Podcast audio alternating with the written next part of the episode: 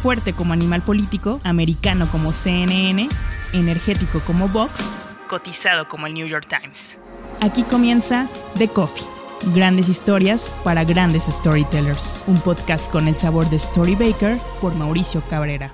The Coffee con Manuel Bravo, creador de Cracks, un canal en YouTube con más de 4.5 millones de suscriptores en la parte de fútbol internacional y más de un millón en Cracks MX. Gracias por estar acá. gracias por la invitación, Mau. Encantado. Oye, a ver, cuéntanos cómo es que te convertiste en el canal más seguido en materia de fútbol en México. Pues fue, fue muy extraño, ¿eh? Porque en algún momento, por ahí de 2013 más o menos, que mi chamba estaba como en peligro, trabajaba en una, en una oficina de gobierno, en el área de comunicación, eh, comencé a, a, ser consumidor de YouTube, pero muy esporádicamente, veía ahí varias cosas y todo esto, pero sobre todo consumidor de redes sociales, porque eh, en ese momento entré a, a, un, a, una televisora allá en México por cable y me dieron la sección de redes sociales, que era en ese momento algo extraño, no, no era como, como es hoy, a pesar de que no son tantos años de diferencia. Ahora cada noticiero tiene su sección de redes sociales, no toca las redes sociales incluso ya de manera muy importante, así como parte pieza fundamental del, del, contenido. Entonces, en ese entonces no. Y a, a, mi jefe se le ocurrió tener esa sección. Pues yo entré ahí para explicar qué era lo que había de tendencia en México en el día. Entonces yo me encontraba con que cuando había partidos de Champions, por ejemplo, 8 de 10 tendencias eran sobre el partido de la Champions. El marcador, tal jugador, tal jugada, eh, cosas así. Entonces me llamó mucho la atención cómo había un nicho ahí de, de gente que le gustaba el fútbol internacional sin haber tantos espacios noticiosos o informativos al respecto en ese momento que ahorita ya estamos hablando de otra cosa. En ese momento, si tú te quieres enterar de, de, alguna polémica, de alguna declaración, de algo previo, de algo extra, de alguna curiosidad alrededor de ese partido o de, del fútbol internacional, de las ligas, te tienes que meter a un medio, luego a otro, luego a otro, encontrarte por ahí alguna publicación en Twitter de algún periodista extranjero. Entonces, se me ocurrió eh, hacer un espacio en donde todo eso estuviera sintetizado que te tardaras 3, 4 minutos, 5 minutos en enterarte de absolutamente todo. Y la plataforma que yo vi más viable de hacerlo era YouTube, porque no había algo así. De hecho, no había algo así. Quiero pensar en, en ninguna otra plataforma en redes, o sea, al menos ese formato. Entonces, con la experiencia que estaba yo obteniendo de estar a cuadro, porque yo jamás me imaginé estar a cuadro en, ese entonces. Y bueno, la, la, experiencia también ya de varios años atrás de estar sintetizando información, de buscar información, de monitorear, de, de redactar, de todo esto, pues ahí como que me hizo el clic y dije, voy a hacer mi propio noticiero. Yo en la vida había hablado sobre deportes en los medios en los que estuve. O sea, siempre fue política. Siempre el gobernador, el diputado, eh, tal secretaría, eh, siempre pero deportes no. Entonces, a mí me gustaban.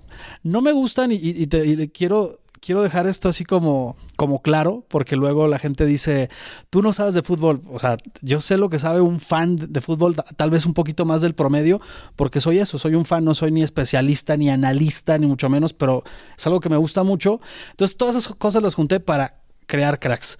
Y finalmente el formato, yo le tenía mucha fe porque no existía y funcionó. Y que es algo curioso, porque en efecto el formato no existía en YouTube, pero si lo analizas, pues estás hablando de un noticiero, de, claro. una, de una cápsula como la que se hacía en televisión, en Idas a Corte o en el noticiero Televisa Deportes, pero que no se llevó a YouTube. Es decir, no siempre necesitas, y creo que esa es una buena lección para todos los que quieren lanzarse a alguna red, sobre todo cuando está iniciando, no siempre necesitas descubrir el hilo negro, sino es, convertirte es en pionero. Exactamente lo que formato. te iba a decir, o sea, no es, no es el hilo negro, no eh, eh, iniciamos alguna fórmula que no existiera, o sea, simplemente era como aprovechar cada circunstancia. Yo siempre digo, eh, algunas características buenas del, periodismo, como investigar, como contrastar información, como sintetizarla, obviamente en nuestros tiempos, ¿no?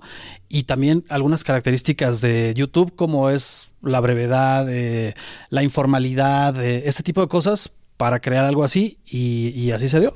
Y hablabas hace rato de que tú te consideras un fan, no un especialista, pero ¿no te parece y te lo digo porque muchas veces yo que he estado en medios, que he creado medios de deportes y demás, pues es muy sencillo decir el youtuber es aficionado, el youtuber no sabe.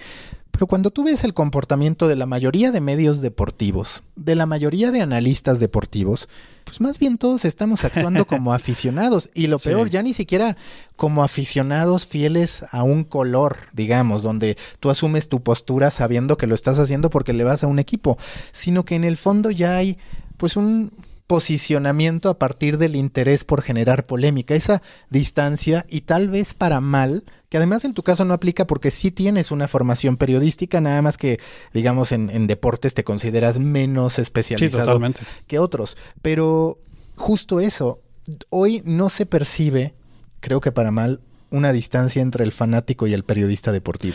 Y en los últimos años se ha perdido totalmente esa brecha, eh, bueno, al menos así yo, yo lo considero, yo lo veo, de una persona especialista en el tema, que hace labor de periodismo, que es bien complicado.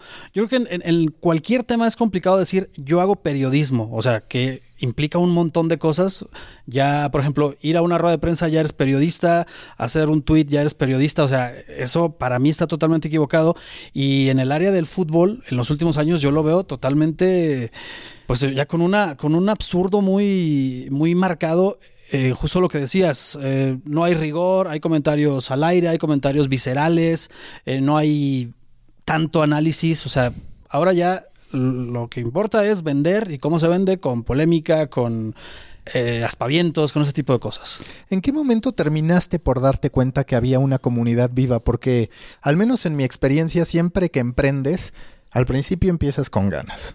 Llega un punto en el que esas ganas disminuyen y necesitas algún otro tipo de aliciente, ya sea un comentario de un amigo, de un conocido, de un usuario, ahí te empiezas a llenar de algo, pero aún así dices, puta, ¿esto vale la pena o no? ¿Tú en qué momento sí dijiste, esto sí vale la pena y si hay una comunidad viva? Pues mira, fue bien complicado. Eh, tú miras ahora el canal y, y yo lo comparo luego con otros canales, no necesariamente de fútbol, pero si nosotros subimos un video eh, genera normalmente entre 3.000, 4.000, 5.000 a veces vistas por minuto en el momento que lo subimos, ¿no? Los primeros minutos. o sea, es increíble. Te pones a pensar fríamente, es increíble. Es mucha gente viendo ese contenido, pero al principio había 10 vistas en un video en 24 horas. O sea, era, era algo muy complicado de hacer y duré yo seis meses sin, sin que esto fuera redituable. Porque también, mira, otra de las cosas es que y, en comparación con otros youtubers o con otra gente del medio, eh, pues yo tengo una familia que mantener, ¿no? Entonces, eso yo lo hacía en mis tiempos libres y teniendo otro trabajo. Y a mí me decían en mi casa, oye, ¿por qué estás a las 2 de la mañana editando, a la 1 de la mañana escribiendo si ya tienes un trabajo? Pero yo me la quería jugar. Yo la verdad es que le veía mucho futuro por el tema de que no había un espacio así. Y a mí como fan del fútbol, yo dije, esto a mí me, me interesaría si lo viera en otro lado y creo que tengo como la forma de, proyectarlo, de, plasmarlo en YouTube. ¿En qué momento fue? Bueno, llevaba yo seis meses ya trabajando con vistas de entre 0 y 100 y demás, a pesar de que lo decía a mis amigos y a mi familia, suscríbanse al canal. Sí, claro, era como llamadas a misa, nadie me hacía caso, pero fue creciendo orgánicamente esto. Y eso es algo a mí que, que me llena de orgullo y en algún momento me empezaron a buscar de de networks, o sea, de empresas que contactan o que median ahí entre el canal y YouTube, me empezaron a buscar, oye, ¿te interesa entonces? Cuando empezaron a contar por miles las vistas y cuando empezaron a buscar, yo dije, parece que esto ya, ya se fraguó, ¿no? Ya, ya se como dicen, se coció el arroz o algo así.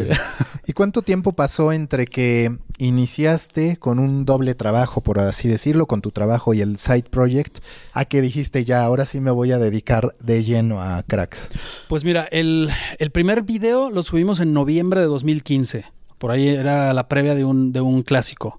Y yo renuncié a mi trabajo el año siguiente, el último día de mayo o sea, fueron, fueron seis meses, exactamente. Y a jugármela totalmente porque te digo, fuera yo solo, pues no hay problema, ¿no? Digo, me cambio de trabajo, no pasa nada, este, si no funciona, pues vuelvo a buscar chamba y ya.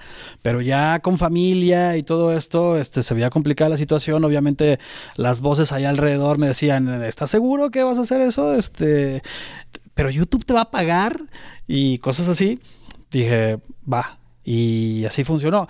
Ya en por ahí de, ese mes, precisamente de mayo, recibí mi primer sueldo de YouTube y dije, va a valer la pena esto, porque si le estoy dedicando horas en la madrugada y tiempo que me sobra a esto, si se lo dedico al tiempo completo, pues obviamente va, va, a ser mejor y afortunadamente lo fue. Y hoy día ya tienes, se podría decir que una empresa que da lo suficiente para que estés tú y cuántos más. Sí, fíjate, es una empresa. Yo a veces me niego a verlo así como, como tal, pero es, es una realidad, ¿no? O sea, ya hay que pagarle a personas porque hagan ciertas funciones, hay que pagar impuestos, sobre todo, o sea, ya más empresa no se puede, ya pagando impuestos. Eh, pero mira, seguimos siendo, porque yo así lo he, lo he procurado, seguimos siendo un equipo bien pequeño. Somos mi primo, que hace Cracks MX, que es Rubén Ortega, que conduce y, y, produce Cracks MX y que redacta, y es que todos hacemos de todo. Y que también ha crecido mucho. También, también creció. Eh, es Siraís, que también colabora en Cracks MX y con nosotros, y Marifer y, y, un editor de MX. O sea, somos cinco personas, el grupo, digamos, fijo. Luego hay otras personas que hacen, por ejemplo, Cracks Argentina, que son dos, que creció la familia. Hay otras dos personas, a veces tres, que hacen Cracks Colombia. Y de repente hay una chica que me ayuda a editar capsulitas pequeñas que van dentro de los videos. Y pues ya, o sea, es como, es, todo el equipo. Y, y, si te fijas, pues un, es un equipo pequeño. Somos, ponle que 10 personas, ¿no? Alrededor de, de todos los canales y que trasciende a cientos de miles de personas.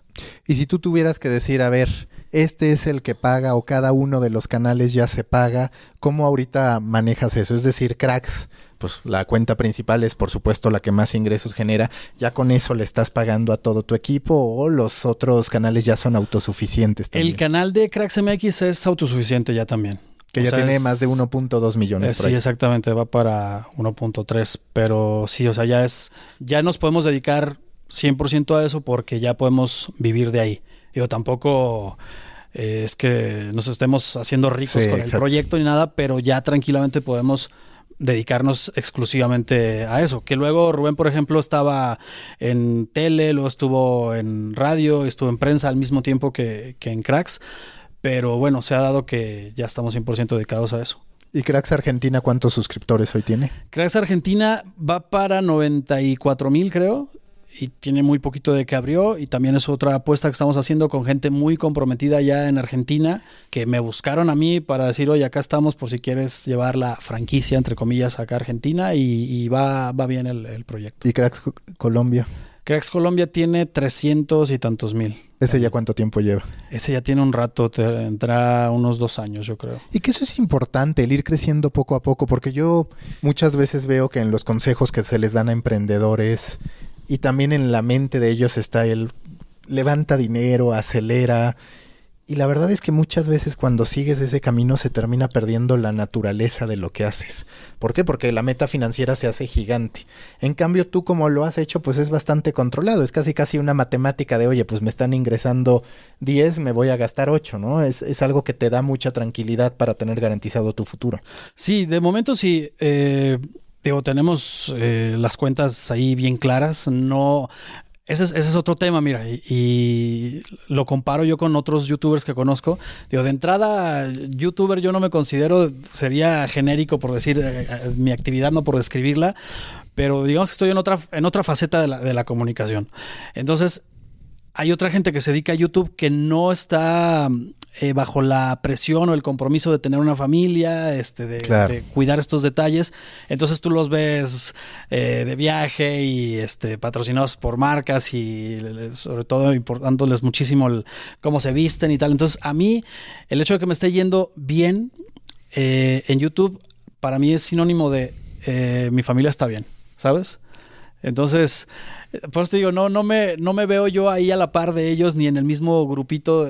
En muchas cosas somos diferentes y esto es algo importante. Para mí, eh, que salga para mantener eh, a la familia y todo, para mí es lo más importante. No, y eso lo platicábamos antes de empezar el podcast. Por lo general, un canal de YouTube, y si bien tú sales en prácticamente todos los videos de la cuenta principal de Cracks, no hay tanto un posicionamiento o una exhibición de tu persona tan grande como en otros, como en otros medios. Lo platicábamos, Desimpedidos en Brasil sí tiene una serie de talentos muy identificables.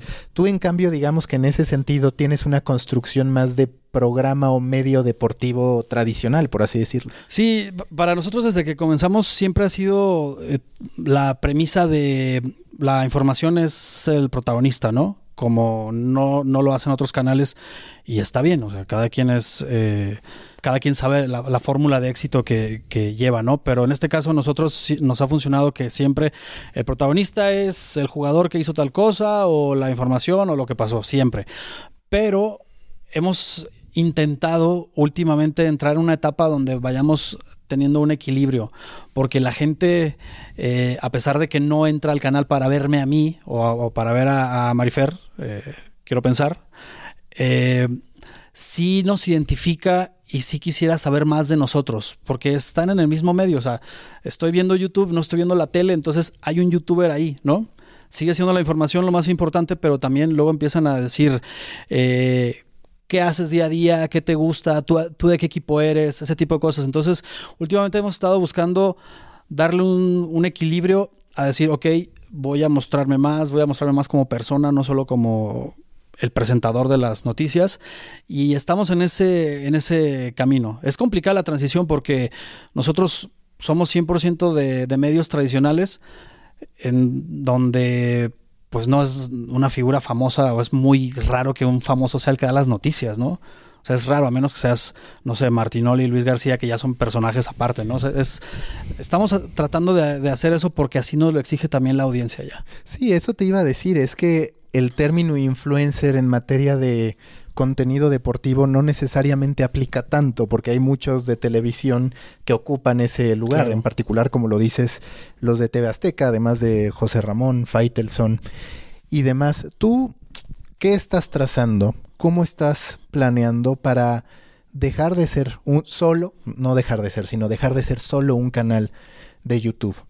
Hay varias varias cosas que, tenemos en mente. Obviamente, siendo un grupo tan pequeño, no es posible concretarlas tan, tan a corto plazo. O sea, si pensamos, por ejemplo, en, no sé, te, comparto algo, ¿no? Tener una, marca de, de ropa o de algo pero es bien complicado. O sea, nosotros estamos 100% centrados en el contenido del día a día, o sea, qué vamos a hacer mañana y, y, planear cosas que tengan que ver con el contenido, secciones nuevas, cosas nuevas, interacciones nuevas dentro de las redes sociales, pero luego por fuera sí nos pasan por la, por la cabeza hacer varias cosas para crecer más el canal, la marca, que tenga más impacto el, el tema de cracks y la comunidad que hemos formado, pero al ser un equipo tan pequeño y de gente que se dedica exclusivamente al contenido, luego es complicado pensar en negocios o pensar en, ese tipo de cosas porque no es nuestro fuerte.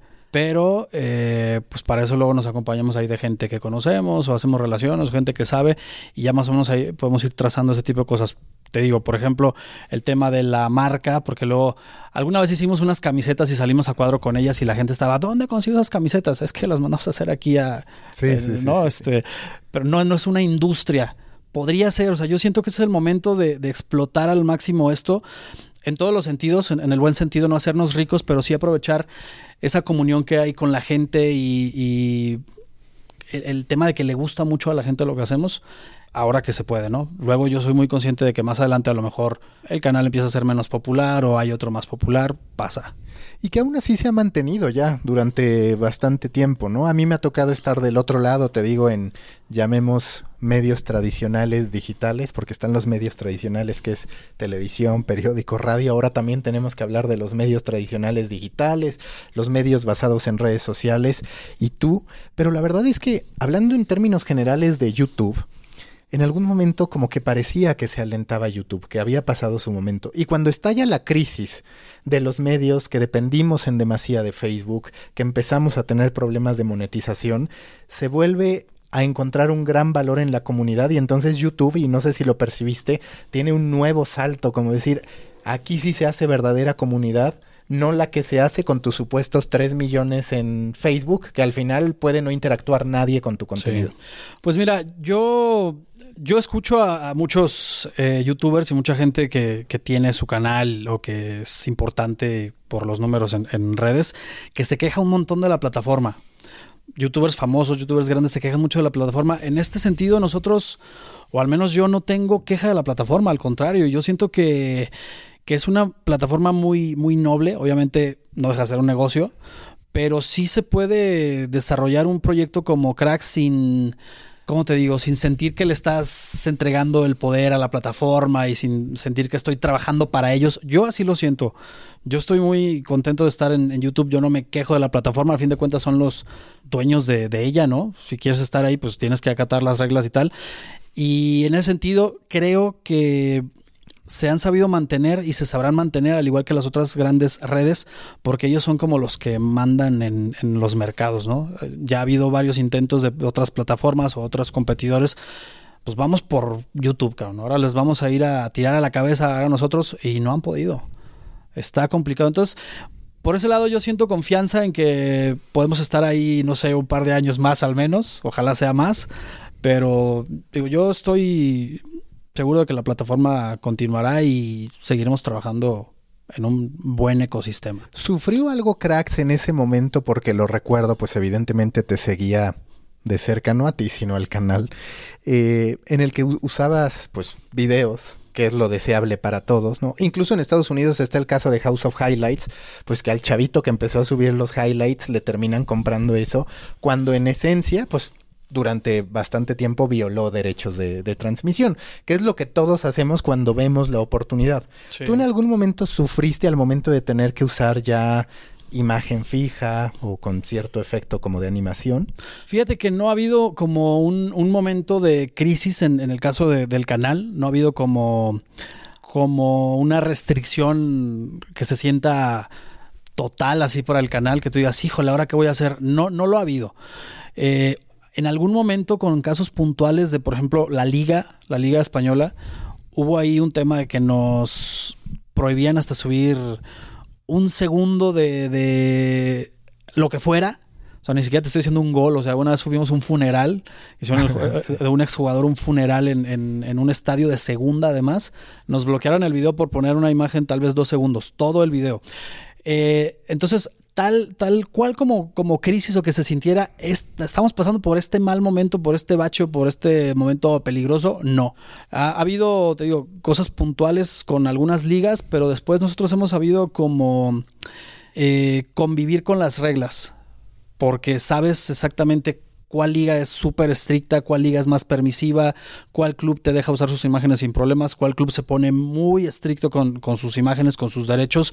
Y yo lo que decía la otra vez en una, en una plática que, me invitó a, dar este YouTube México porque me preguntaban justo del, tema de derechos. Oye, ¿tienes problemas? ¿Qué opinas? Yo opino que están en su derecho totalmente las ligas, los equipos de reclamarte del material. Están en su derecho totalmente. Independientemente si haces un buen o mal uso de su material, es suyo y te pueden reclamar, no hay ningún problema. Pero te digo, nosotros hemos sabido convivir con ese tipo de reglas y afortunadamente eh, no ha habido una, crisis como tal si en algún momento se llegan a, poner más estrictos algunas ligas o algunos equipos, yo creo que tenemos ya suficiente eh, de, nuestro lado a la comunidad como para que salgas solamente tú hablando de un gol o de algo que pasó sin mostrarlo y de todas formas la gente se quede y, pueda comentar y pueda generar interacciones, que ya lo hemos hecho. O sea, por ejemplo, ahora mismo de la Liga Española no metemos nada de video. De la Champions, las últimas competencias de UEFA no hemos metido absolutamente nada y la gente sigue ahí, afortunadamente.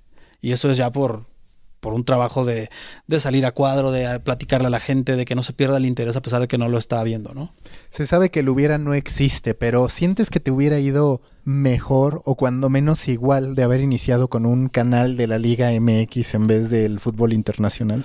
Pues fíjate que comenzamos casi a la par, eh, Cracks y Cracks MX. Obviamente cuando, cuando lanzamos Cracks MX ya Cracks tenía cierto éxito Entonces fue como invitar a la gente que lo pedía y que la mayoría de la gente es, de México quienes nos ve, pues porque ustedes lo pidieron, información de la Liga MX, entonces nos fue bien. Yo creo que hubiera sido muy similar.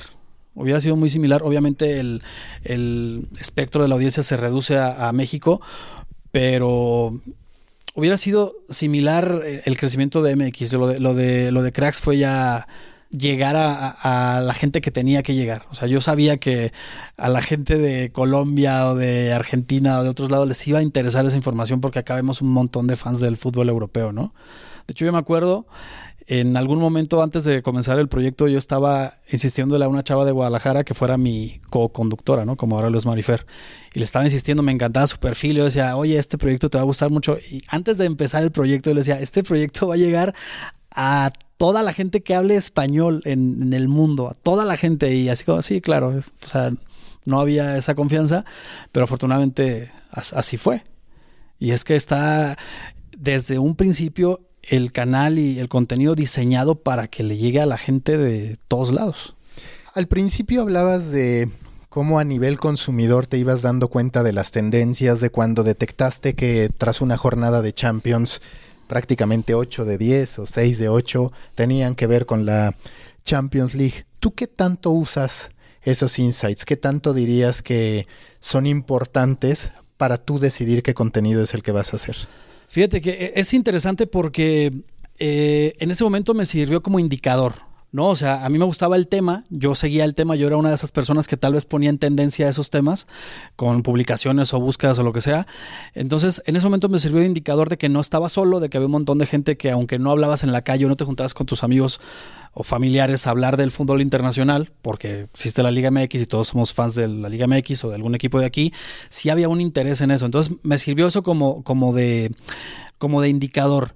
Eh, pero realmente a la hora de hacer el contenido, a la hora de escoger qué temas o cuáles son los temas, pues eso ya me ayudó o me, sigue ayudando el tema de la experiencia en medios antes, aunque sea otro tema totalmente diferente. A mí alguna vez una periodista allá en, Guadalajara, eh, reconocida, me decía, mira, cuando yo iba empezando, el día que tú sepas cuál es la nota, ese día ya la hiciste.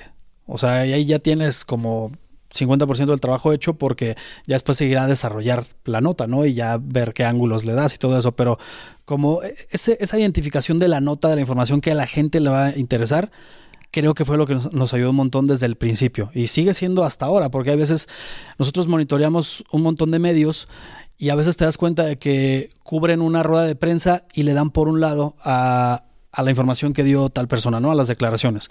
Pero luego nosotros lo que hacemos es meternos a ver la rueda de prensa completa y te das cuenta que casi al final dijo una declaración que esa era la nota, no, no lo otro. O que además de aquella, esta también es.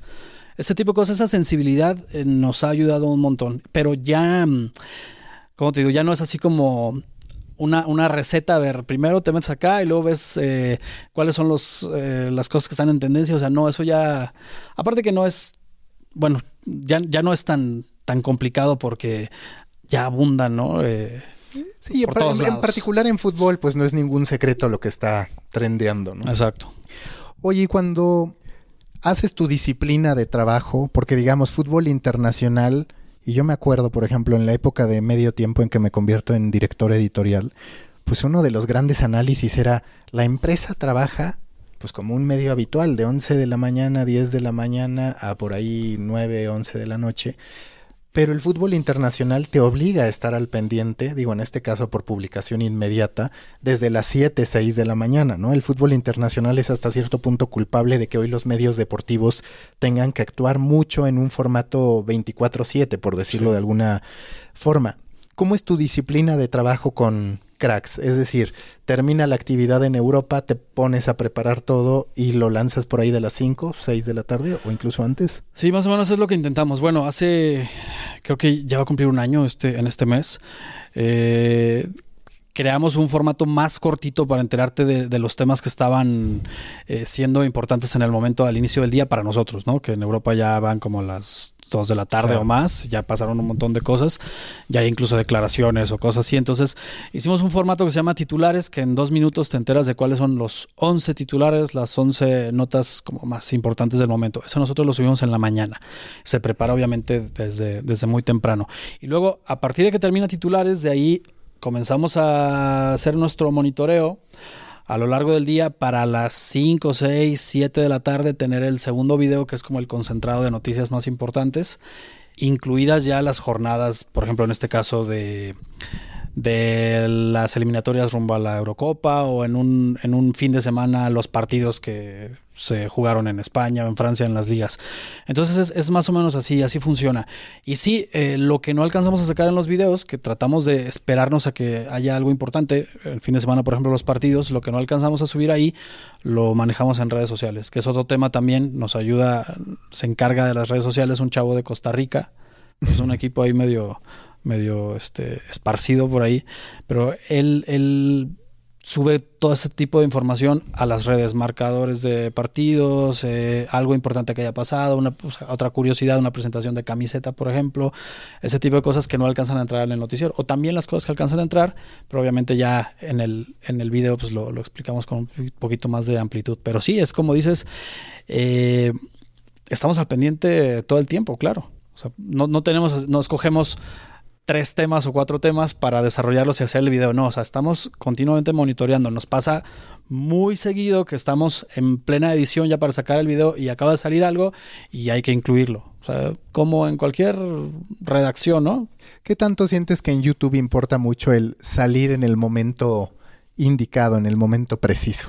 Mucho. De hecho, nosotros si no, bueno, yo si no salgo entre esos horarios que te digo, salir después ya es un mal horario para mí. O sea, yo, yo, trato de, salir en esa, en esa hora porque siento que a esa hora eh, la gente que nos ve ya terminó la tarea o va llegando de la escuela o ya se va a dormir en algunos lados o está así como que ya terminé mis obligaciones y ahora me quiero entretener. O sea, a mí me parece buena esa hora eh, por el lado de, de nuestra audiencia, o sea, pensando en sus actividades. Y obviamente, te pongo un ejemplo, el día que se entregó eh, que se entregaron los premios de la UEFA, a, lo mejor de la, de la temporada pasada, no salimos en titulares para salir justo cuando se terminaran los premios, que era por ahí de las 12 del día. Entonces sí es muy, muy, importante porque la gente está buscando, aunque ya sepa la información, aunque ya sepa quién ganó el premio, está buscando que tú se lo digas o a ver qué otro detalle hay adicional a eso y ahí es cuando entramos nosotros. Eh, quedó, me quedó muy grabado a mí el día que hace ya un rato que íbamos empezando con, el canal, cuando pasó lo del Chapecoense, era acá la, no todavía la madrugada, pero más o menos como medianoche por ahí.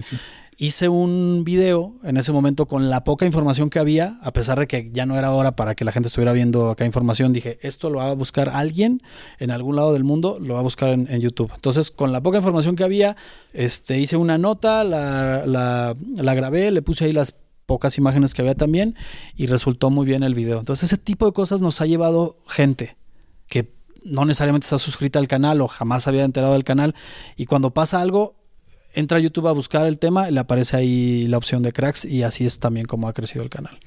¿Cómo haces para crecer en redes sociales? Digo, entiendo que mucho es la comunidad derivada, es decir, de YouTube empiezan a caer algunos. Y por ejemplo, aunque se habla de Cracks solo como un canal de YouTube, la realidad es que su presencia en Facebook no es tan pequeña, tienen por ahí casi 500 mil, ¿no? Me parece. Eh, likes. ¿Qué pretenden o cómo van a atacar? Que hasta cierto punto ya te lo había preguntado, pero en particular Facebook, la parte de video con Watch, ¿tienen alguna iniciativa al respecto? De entrada, activar la, la, cuenta, porque la tenemos ahí medio, medio descuidada. Es como dices, la gente ha caído porque les dejamos en la descripción de los videos de YouTube nuestras redes y van y, le dan me gusta o de alguna forma han caído ahí, ¿no? Entonces, eh, de un tiempo para acá ya comenzamos como a meterle más ahí contenido para la gente que estaba ahí. No teníamos ni la intención ni el, la capacidad de estar subiendo cosas ahí a Facebook, pero ahí sí hay un plan ya te cuento de hace unos días, tal vez un par de semanas de, planear hacer contenido exclusivo para, para Facebook. Aprovechar que no somos grandes, pero tampoco somos tan pequeños ahí, entonces algo, algo se podrá hacer en, en Facebook. Y que aparte Facebook muchas veces pues puedes tener un fanpage de 2 millones, pero si tu contenido no funciona y no tienes dinero para pautar, no le va a ir bien. En cambio puedes tener mil likes y de repente algo la revienta y te puede, te puede ir bien. ¿Has, ¿Cómo has hecho para resistir la tentación de editorializar? Porque cada que yo hago algo de fútbol está ese deseo de no, voy a editorializar esto, ¿no? Tú en cambio en el tema de cracks has sido bastante rigorista, por así decirlo, en términos de es algo informativo, no tomo tanto partido. Es justo la, la premisa con la que yo comencé a hacer el, el contenido desde el video 1. O sea, por ser usuario de redes sociales, digo, no tan luego no tan, tan metido, tan clavado como, como suelen ser los, los chavos, ¿no? O sea, de, de, leer todos los comentarios y meterte a ver qué di, quién dijo tal cosa y eso. Eh, como usuario de redes sociales, sí percibía que había esa polarización, esa, ese debate, pero ya en debate sí, en términos súper sí, sí. agresivos y de odio y tal. Entonces, desde el principio, la idea fue informar nada más, no tomar partido. Obviamente, sí, como dices, en algún momento te dan ganas de contestar ataques a tal equipo o a tal jugador, ¿no? Pero. Yo, por ejemplo, a Tigres digo es que no te toca porque eso es de Ajá. Cracks MX, pero a Tigres sí no lo soporto, ¿sabes? Okay. A veces me cuesta ocultarlo, pero, pero sí. No, nos pasa obviamente a nosotros también, pero sí, te digo, la premisa desde el principio fue no tomar partido por nadie, o sea, informar y si te fijas en, en, en, en los videos siempre decimos, ¿ustedes qué opinan? ¿Pasó esto? ¿Qué dicen? Déjenlo en los comentarios. O sea, jamás tomamos partido y la gente también de cierta forma se siente conforme con eso. ¿Por qué? Porque hay canales del Real Madrid que van a hacerle segunda en todo lo que piensen. Hay canales del Barça, hay canales de tal o cual equipo. Pero acá siempre fue nuestro objetivo ser imparciales. De hecho, pasa, pasa seguido que en los comentarios te encuentras Ay, Manu, ¿cómo se nota que eres del Real Madrid? En el comentario siguiente. Claro, ¿Por qué, sí, ¿por qué atacas al Real Madrid? Eh, se nota que eres del Barça. O sea, entonces la gente dijo, bueno, si pasa eso, señal que estamos haciendo bien el trabajo porque no hay un, una... Una, una ola absoluta que me estén acusando de ser madridista o que me estén acusando de ser tal. Así es, o sea, y la gente que luego yo los confronto de repente. ¿Y a quién no? le vas realmente? No puedo decirlo. Al América. Yo pienso que al América. Yo de aquí en México sí al América. Sí, América. Yo soy americanista. Y luego ya la gente que me pregunta del fútbol europeo, porque siempre me preguntan, incluso gente que me ve en la calle y, ah, mano, ¿cómo estás? ¿A qué equipo le vas? Siempre me preguntan. Yo siempre digo que al Manchester United. es la verdad, es la verdad, aparte al, al, Manchester United. Pero de Madrid y Barça, no, no, eso, eso no te lo digo mejor. Y, y, que se ha enfriado un poquito toda esa polémica, ¿no? Digo, sigue, pero es un hecho que hubo un cambio Totalmente. con la salida de Cristiano, también con el momento en que se enfría la polémica entre Mourinho y Guardiola, sí, que sí, creo sí. que ese fue un momento extraordinario. Fue el más, ¿no? El, el más... Tú, en, en el consumo de cracks, ¿se registra esa pues no baja, porque evidentemente sigue siendo un gran trending el Real Madrid, pero sí percibiste cierto declive en cuanto a lo que genera Real Madrid. ¿Sabes qué pasa también? Que no solo el, el, el hecho de que se les haya ido la, la, figura, ¿no? Sino de que ha estado en un bache, al menos en el último año, el Real Madrid. Entonces, ya no hay tanta polémica porque ahora que con qué se defienden los del Madrid, ¿sabes? O sea que claro. ahí hay un poco más la polémica. Tienen que aguantar ahí los fregadazos de la gente del Barça burlándose y todo eso. Pero siempre, siempre hay. Ahora se me hace bien curioso ahora y es algo de lo que buscamos promover que se le baje un poquito al, al, odio. La gente del Barça atacando a la Juve, por ejemplo, ¿no? Sí, sí, este, sí. Cosas así que dices, Dios mío, este. Pero qué, bueno, pasa. ¿Qué es lo que más te funciona? Champions, evidentemente, y de ahí que Real Madrid, Barcelona. Sí, sí, sí, totalmente. Luego a mí la gente me dice que solo hablan del Madrid, solo hablan del Barça. Pues a ver, este, cuando dejen de ser los equipos más importantes del sí. mundo, hablemos de, de, de, otros. Pero tratamos de darle variedad a la información, obviamente, pero sí, a la hora que hay un tema del Barça y otro del Inter, por ejemplo, pues no es que desaparezcamos el del Inter, pero sí va, lleva como cierta jerarquía, ¿no? Y si la Champions es, es, un, es un fenómeno, a pesar de que no podamos usar las imágenes, sí es un fenómeno saber qué pasó, este, quiénes se quedan fuera, quiénes están dentro, quién anotó, este, todo ese tipo de cosas. Muchos youtubers afirman, y también especialistas, que ya no es buen momento para subirse a YouTube, es decir, para abrir un canal. ¿Por qué? Porque hay mucha competencia, tú mismo lo dices en materia de deportes, pero ¿ves que todavía hay una oportunidad en YouTube iniciando el canal hoy? ¿O si fuera tu caso te irías a otra plataforma? Mira, lo están haciendo sobre todo gente en España, lo está haciendo mucha gente en España a abrir sus propios canales. O sea, es gente que tenía canales de hace mucho tiempo, incluso de antes de que comenzara Cracks, tenían canales.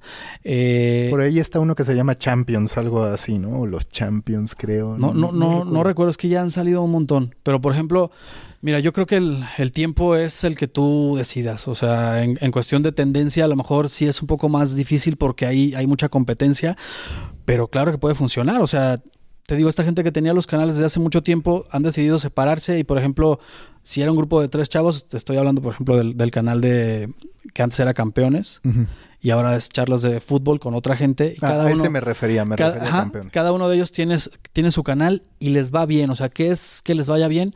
Tener 50 mil, 60 mil, 70 mil suscriptores porque a ver, está bien, es un montón de gente. O sea, tampoco vas a pretender empezar un proyecto con un millón, a lo mejor, pero eso es un montón de gente y además tienen audiencia muy fiel que dicen, a mí me gusta cómo comenta él, ¿no? Yo creo que siempre hay oportunidad de hacer algo, de incursionar en algo, siempre y cuando tenga una novedad. En este caso, a ver, no es no es novedad que alguien te hable del Real Madrid, de lo que está pasando con el Real Madrid, ¿no? En este caso de, Guille, por ejemplo, que es uno de, estos chicos de, charlas de fútbol que hizo su canal. No es novedad. Pero ahí él es el, protagonista, o sea. otro, otro canal no tiene a Guille, o sea, Guille es el bueno. Entonces la gente que le cae bien Guille, que le gusta cómo habla, lo que dice, pues lo va a seguir. Entonces para, en cuestión de gustos, hay muchísimas opciones esa es una opción. Álvaro Benito, por ejemplo, que, que en el Madrid, que fue conocido más por, por, la gente que a lo mejor no nos tocó seguirlo como futbolista, lo conocemos porque salía en el chiringuito. Acaba de subir un canal y le está yendo bien también porque es él, porque tiene su estilo. Entonces, claro que hay momentos. También te habla del Madrid, por ejemplo, y de otras cosas como ya muchos lo hacen, pero nadie tiene Álvaro Benito, o sea, es él, él es su propia marca, él es el, él es el, concepto, entonces se puede, la gente seguirá Guille, seguirá Álvaro Benito, seguirá Cracks, o sea, hay, hay, muchas opciones. Lo que sí yo no recomendaría es hacer lo mismo que ya existe, porque ahí sí este, hay un problema. A nosotros nos pasó cuando Cracks tenía 150 mil suscriptores, que ya es un buen, o sea, ya, es una cantidad considerable para un canal de noticias de fútbol que no existía algo similar. Cuando teníamos 150 mil comenzó, o 300 mil, no me acuerdo, comenzó un canal que subía FIFA, que subía comentarios de FIFA y de Minecraft y de cosas así, de, juegos, comenzó a hacer noticias de fútbol. Nosotros teníamos 300 mil y este cuate 150 mil, era un canal de España. O sea, era el mismo concepto de cracks, con la única diferencia de que no salía alguien a cuadro sea, una voz en off y imágenes y tal. Entonces, qué curioso, está haciendo lo mismo que nosotros. Yo no sabía en ese momento si sentirme halagado o preocupado. El caso es que crecimos, él se quedó en un millón, que fue como muchísimo de todas formas, y nosotros en cuatro. O sea, la diferencia que había de 150 mil, pues obviamente se multiplicó a favor de nosotros. Y desde ese momento han salido noticieros y noticieros y noticieros informativos increíble. O sea, es, una explosión, marcamos una tendencia. E, e, es la verdad, no me, no me gusta, no me gusta como decir este, sí, nosotros pusimos tendencia o inventamos. Pues es que fue la verdad, al menos en, YouTube. fue una tendencia y que ya no se ha podido detener. Y lo que a mí me preocupa, como te decía ahorita, el tema de que no hagan lo mismo, es que hay gente que está haciendo lo mismo, pero le está metiendo un toque ahí retorcido de, de los youtubers eh, anteriores de no vas a creer lo que pasó con esto, o sea, nunca te imaginarías o... El clickbait en YouTube, digamos. Y, ya son, ya no solo eso, fíjate, ya tal cual hay canales que directamente mienten. O sea, es una mentira. Por ejemplo, te pongo un ejemplo que se me viene a la mente. El Madrid ficha hace un fichaje confirmado, oficial, y no es cierto. O sea, tú te ves y dices, a ver, ¿en qué momento está esto? A ver, se me fue la información a lo mejor, déjame ver. O sea, ya directamente mentir. ¿Se vale? Se vale porque YouTube no te dice lo contrario, ¿no? Tú puedes subir lo que quieras, hasta te puedes decir, bueno, estaba inventando una historia, ¿no? Este, se vale, pero se venden como canales de noticias y es ya tan grande la competencia que están recurriendo a ese tipo de cosas y ahí es cuando se me hace no hagas esto. No, y que eso pasa, o sea, cuando uno juzga el papel de las redes, es continua esa sensación. A mí, por ejemplo, me tocaba que de repente analistas, que creció muchísimo, pero pues también hacía estos posteos falsos mezclados con posteos reales donde Facebook no hace nada. Y como tú dices, se puede, pero siempre queda esta sensación de competencia desleal. Totalmente. Porque aparte las redes muchas veces actúan, pero ya cuando, ¿sabes? De repente parece que estar consolidado pierdes más de lo que ganas porque te tienen más vigilado y entonces sí es de, oye, tú no vayas a hacer esto, esto, esto. En cambio, otros que van creciendo, que dicen, no, yo soy aficionado, no tengo intenciones de convertirme en negocio, te pegan por ahí, ¿no? Entonces, creo que ese es un punto muy interesante. El otro que dices, creo que tienes razón, es hay mucho contenido informativo, no necesariamente hay tanto de opinión, hablando de YouTube, o sea, como videos estructurados como los que tú platicas de los ex campeones. No hay tanto posicionamiento hoy de youtubers opinando, por ejemplo, de la Liga MX. En realidad, pues no, no hay mucho, ¿no? Salvo que todos sacan los extractos de ESPN, de Fox, de cuando se pelea Marín y demás.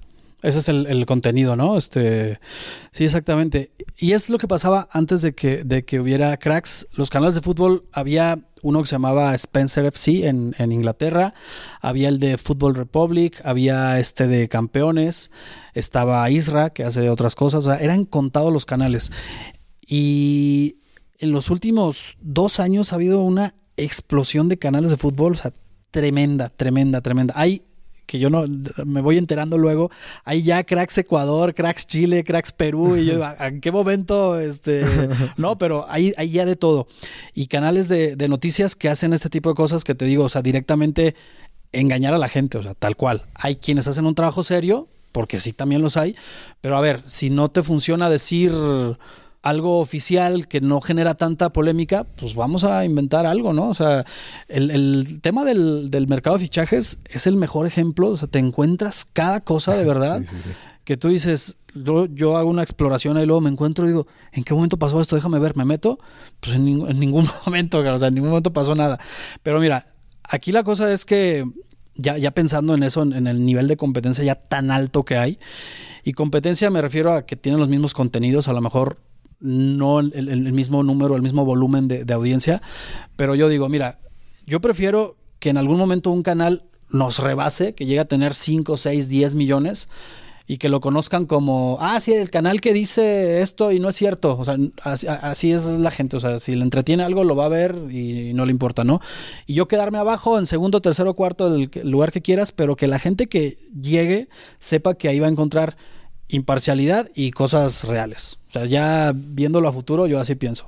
Sí, que ahí entras otra vez a que también las marcas, los, los anunciantes, la audiencia sepa valorar. Claro. Que pasa lo mismo en los sitios con Comscore, que dices, pues este es el más visitado, pero a costa de qué. Me gustaría que las marcas tuvieran ese criterio, no necesariamente lo tienen, y es eso lo que termina configurando un círculo, pues complicado, podríamos decir. Es como el tema de, de Badaboom, por ejemplo. ¿no? O sea, mucha gente, tú lees los comentarios sobre Badabun o, te pones ahí un poquito a, estar al pendiente de, qué reputación tiene entre, entre la gente y no inventes, a toda la gente habla pestes de Badabun. Dicen, ah, qué basura, no sé qué. Pero a ver, entonces, si es una basura, ¿cómo es que llegó a ser el canal ya en español más, con más suscriptores de todos? O sea, ya rebasó a Rubius, a Germán, a todos. No sé qué pasa ahí, no lo podría explicar, pero yo preferiría ser un Rubius u, otro youtuber al cual ya rebasó Badaboom, que sigue con su contenido, que sigue apegado a sus principios, a su estilo y tener una reputación no aceptable a decir, este, pues sí, estos tienen los millones, pero es de dudosa calidad, ¿no? Así, al menos yo así lo pienso. ¿Qué temas estás eh, tentado a tocar con cracks, a empezar a cubrir? Está el deporte femenil, están los eSports, por ejemplo. ¿Hay algún rubro en el que digas, pues tal vez me meta? Digo, no necesariamente con cracks, con algún nuevo canal. Pues mira, hace, ¿qué será?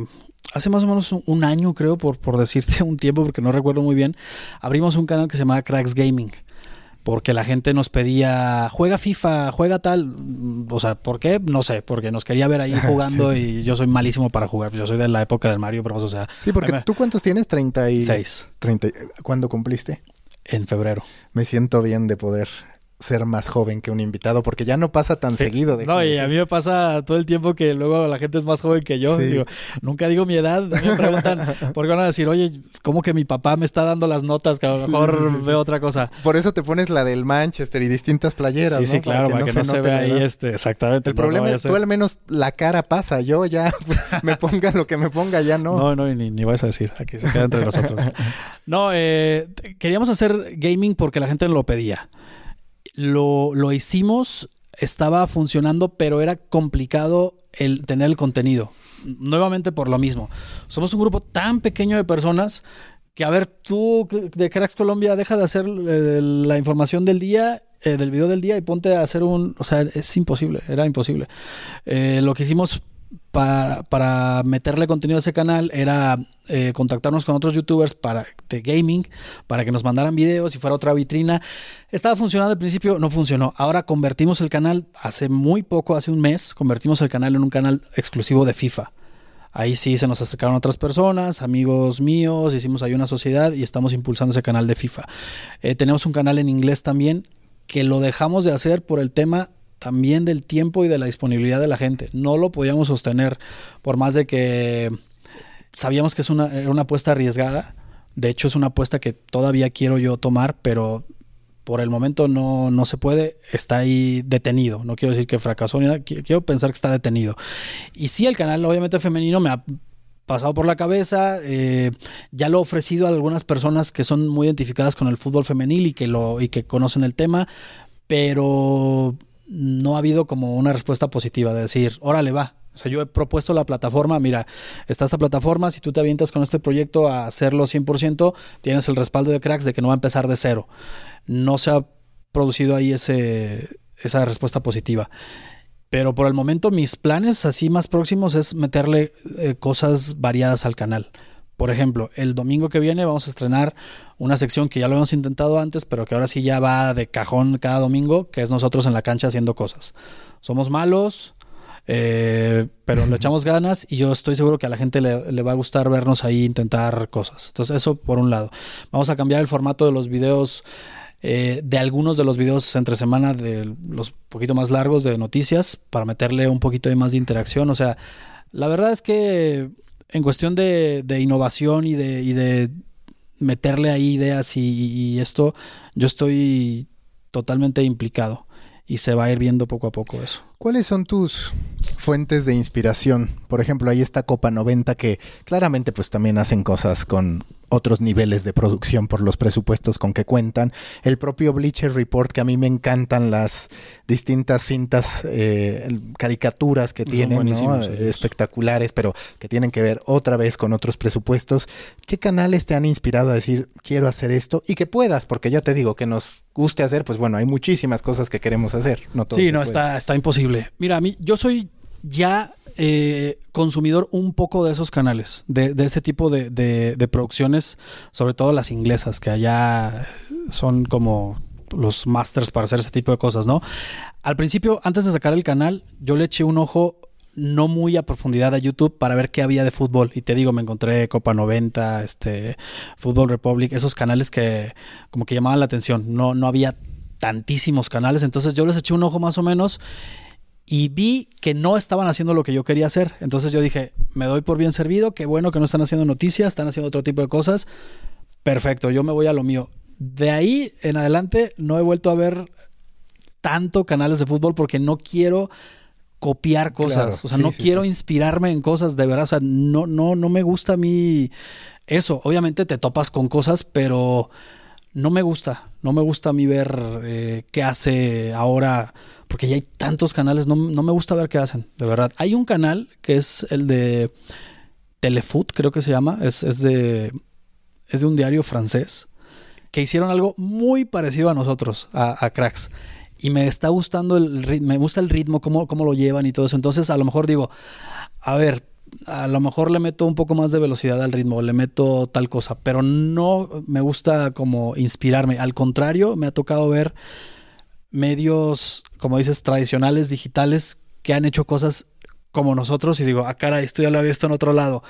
Imágenes que hacen como nosotros, eh, muchas cosas que se han basado en nosotros Pues, Pues es, es, la que verdad. además a todos nos da la tentación de no mames, si nos puede ir así con un noticiero, pues es como un pensamiento lógico que no tiene el mismo resultado porque ya no es el momento para hacerlo, ¿no?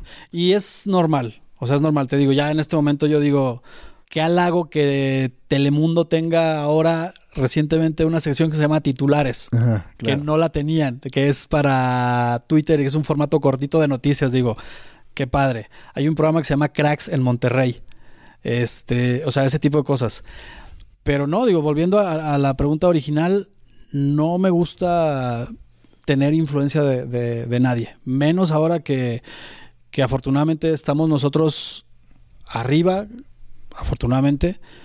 Eh, no, no, no, no me, Sí. no me agrada eso, la verdad, para nada. Sí, es que entiendo, te dan ganas de ver, pero por otro lado ver te puede llevar a copiar o a que haya diferencias muy sutiles y no necesariamente Exacto. te gusta. Sí, es un terreno, es un terreno complejo. Oye, Manu, y hablando de tu capacidad para hacer guiones y demás, yo por, por ejemplo he encontrado muchas ventajas detrás de eso. Lo más elemental sigue siendo la palabra el hacer guiones y eso te da cualquier cantidad de ventaja porque un guion se puede convertir en muchísimos productos. ¿Tú visualizas que en algún momento Cracks pudiera hacer producciones para plataformas, pues, o tradicionales, u OTTs y demás? O sea, ¿te ves con esa ambición? Fíjate que sí, sí lo, te digo, son cosas que me pasan por la cabeza, pero rápido se me borran porque Sí, pues, ya tengo que hacer eh, tal por cosa, la ¿no? supervivencia. Es, es tremendo el, el ritmo de trabajo que tenemos eh, por la producción que hacemos diaria. O sea, diarios son dos videos, los fines de semana a veces también son, son dos videos. eh, y cada uno desde su casa todavía, o ya sí, hay como... sí, sí, todavía. Bueno, nos juntamos a grabar donde mismo. O sea, Cracks MX graba donde mismo que Cracks y así. Pero sí es, es bien complicado. A veces yo pienso, bueno, si ya tengo un guion, ¿por qué no lo pongo como una nota en una página de internet, por ejemplo? Pero es bien complicado. Sí. O sea, todo ese tipo de cosas de dar saltos a, a otras, a otras cosas, a otras plataformas, a otras ideas, se nos complica por el tema de la gente. No hay una empresa atrás de nosotros, no hay un presupuesto atrás de nosotros. Eh, imagínate, en un día normal, en un sábado, en un domingo, que, que Fer no va a, a- a la casa a, a trabajar, yo monitoreo, yo redacto, yo me grabo, yo edito y yo publico. Y aparte tienes esposa y, e hijos. ¿o E no? hijos, ¿Cuántos? dos. Oh, bueno, es que sí está complicado. ¿eh? Entonces imagínate, o sea, yo termino en la tarde cracks, 5, 6, 7 de la tarde termino cracks. Entonces yo tengo un montón de pendientes, o sea, pudiera tener un montón de, de horas todavía extras para seguirle echando a cracks para, por ejemplo, ver el tema de la, de la marca de ropa o de hacer una página o una app, pero de ahí en adelante es tiempo que le dedico a mi familia ya. Entonces es imposible. ¿Y qué tanto temor te da el que Cracks, digo, es una marca súper identificable por un lado, pero por, el otro, como dices, es continuo el que Cracks sea un genérico, ¿no? ¿Tienes registrada la marca? ¿Cómo planeas protegerte en ese sentido? Incluso como dices, Cracks Ecuador, Cracks Perú. Está ya en el último paso de registro, porque dura muchísimo. A mí me dijeron, dura un montón el registro. Ah, no importa, nunca pensé que fuera tanto, pero sí, están ya en el último paso de, de registro la, la marca, eh, junto con Cracks MX y junto con el logo de Cracks, que lo vamos a tener que cambiar. Eso también es primicia, vamos a cambiar el logo y la imagen porque la UEFA nos, Por lo el, nos el dijo, no puedes poner esas balón, ¿no? estrellas, pero solo son las estrellas, la mitad nada más. Sí. No, no puedes. Entonces está, está en, ese, en ese proceso. Eh, el tema es que pues ya la gente tiene bien identificado el canal y quiénes lo hacemos y todo. Pero de todas formas sí hay que tener un sustento así como legal por, por cualquier cosa, ¿no? Es lo que me han recomendado. Las últimas preguntas de siempre en The Coffee. La primera, si tú tuvieras que recomendar un documental, una película, un libro, cualquier cosa que te haya inspirado a seguir contando historias, ¿cuál o cuáles serían? Híjole, yo soy muy, muy amante del cine, pero no recomendaría las películas que a mí me gustan porque luego a mucha gente no le, no le gustan al, al, al común de la gente, ¿no? Este, digo, no soy ni nada especial ni mucho menos, pero luego te lo platico, le he recomendado películas a mi mamá, por ejemplo, y no le gustan, es una cochinada, es, el- es la conclusión final. Pero mira, hablando de libros, yo tengo un rato leyendo un libro que se llama Creadores de Hits, que está muy bueno, o sea, se trata de, como lo dice el nombre, ¿qué hay detrás de un éxito? Un éxito en la radio, un éxito editorial, un éxito en la tele, en el cine, en las redes sociales. Entonces, ahí va un poco desmenuzando cómo las cosas llegan a ser éxitos. Te recomiendo el libro. Ahí lo traigo, por ejemplo, en la mochila. Está, está muy bueno. Yo le recomendaría a la gente emprendedora leerlo. Está, está muy interesante porque te explica cómo surgieron éxitos tan grandes que tú dices, no, bueno, qué trabajo ha de haber atrás de este éxito. Casi todas son casualidades, casi todas son eh, golpes de suerte pero también hay que estar ahí para, para, pegarle a la suerte y a las casualidades. Y aparte saber aprovechar ese golpe de suerte y ese momento que, por ejemplo, con cracks, pues es posible que si te hubieras tardado un año más no hubiera pasado esto. Y ya tenía yo el, la idea, te digo, dos o tres años atrás, pero no el tiempo de hacerlo. Estaba trabajando de 7 de la mañana a 11 de la noche, por lo mismo de la familia que te comento, de comunicólogo no, no vive uno, tenías que tener dos o tres trabajos, en algún momento llegué a tener tres trabajos, entonces ya tenía la idea de hacer el, programa, el, canal, pero no el tiempo. Entonces luego cambié de trabajo, tuve tiempo en la tarde eh, y en la noche y ahí me puse a hacer cracks. Entonces sí, yo recomendaría ese libro, está, está muy interesante. Es Creadores de Hits. Creadores de Hits se llama, está en español y todo. Antes de hacerte la última pregunta, si hay gente que nos escucha que quiere eh, lanzar un canal de YouTube, ¿qué recomendaciones le harías? Porque tú sabes que hablas con la gente de YouTube y siempre te dicen lo mismo. Oh, miras estos thumbnails así, pon estos títulos, toma el curso y ya con eso vas a saber. Y siempre te quedas con la sensación de no es cierto, no sé con esto, ¿no? O sea, ¿tú qué dirías que sí es un insight vital para decir, estoy logrando distribuir bien mi video. Más allá de hacer mi video, distribuirlo de forma correcta. Fíjate que yo he visto canales eh, últimamente que son exitosos, o, sea, te estoy hablando de exitosos que, que empiezan muy desde de cero, muy recientemente, y ya a estas alturas ya tienen varias miles de vistas y todo eso, que también hay que ver qué clase de éxito estamos hablando, ¿no? Porque a ver, si te ven mil personas, a lo mejor dices, qué mal le fue a mi video. A ver, son mil personas, no inventes un montón de gente. Yo lo que sí eh, recomendaría es estar eh, hablando de algo actual. Porque mira, te cuento una experiencia así rapidísimo. Hay un amigo que se le ocurrió hacer un, canal como de chaborrucos, ¿no? De hablar de los ochentas y, y los noventas y este, todo ese tipo de cosas. Está interesante. Pero, por ejemplo, lo que él planeó fue hacer en una semana ocho videos y irlos distribuyendo una vez cada quincena, o sea, irlos subiendo. Imagínate, estamos hablando de que ahorita están, están subiendo un material que se grabó hace, no sé, tres meses o una cosa así. Entonces no está hablando de nada que a la gente le interese en este momento. Y la gente con ahora que es diferente ya de, de parece, te digo, no mucho tiempo, pero ya pasaron cuatro años de que nosotros empezamos, la gente se ha convertido en una depredadora de información y quiere saber las cosas que pasan ahorita. O sea, si, si quieres saber algo del pasado, también lo busca en, YouTube, pero es muy raro. O sea, está, está, buscando cosas del momento. Y yo he visto canales que hablan de cosas del momento que les va muy bien porque la gente se mete a buscar cosas que están pasando y ahí salen las opciones.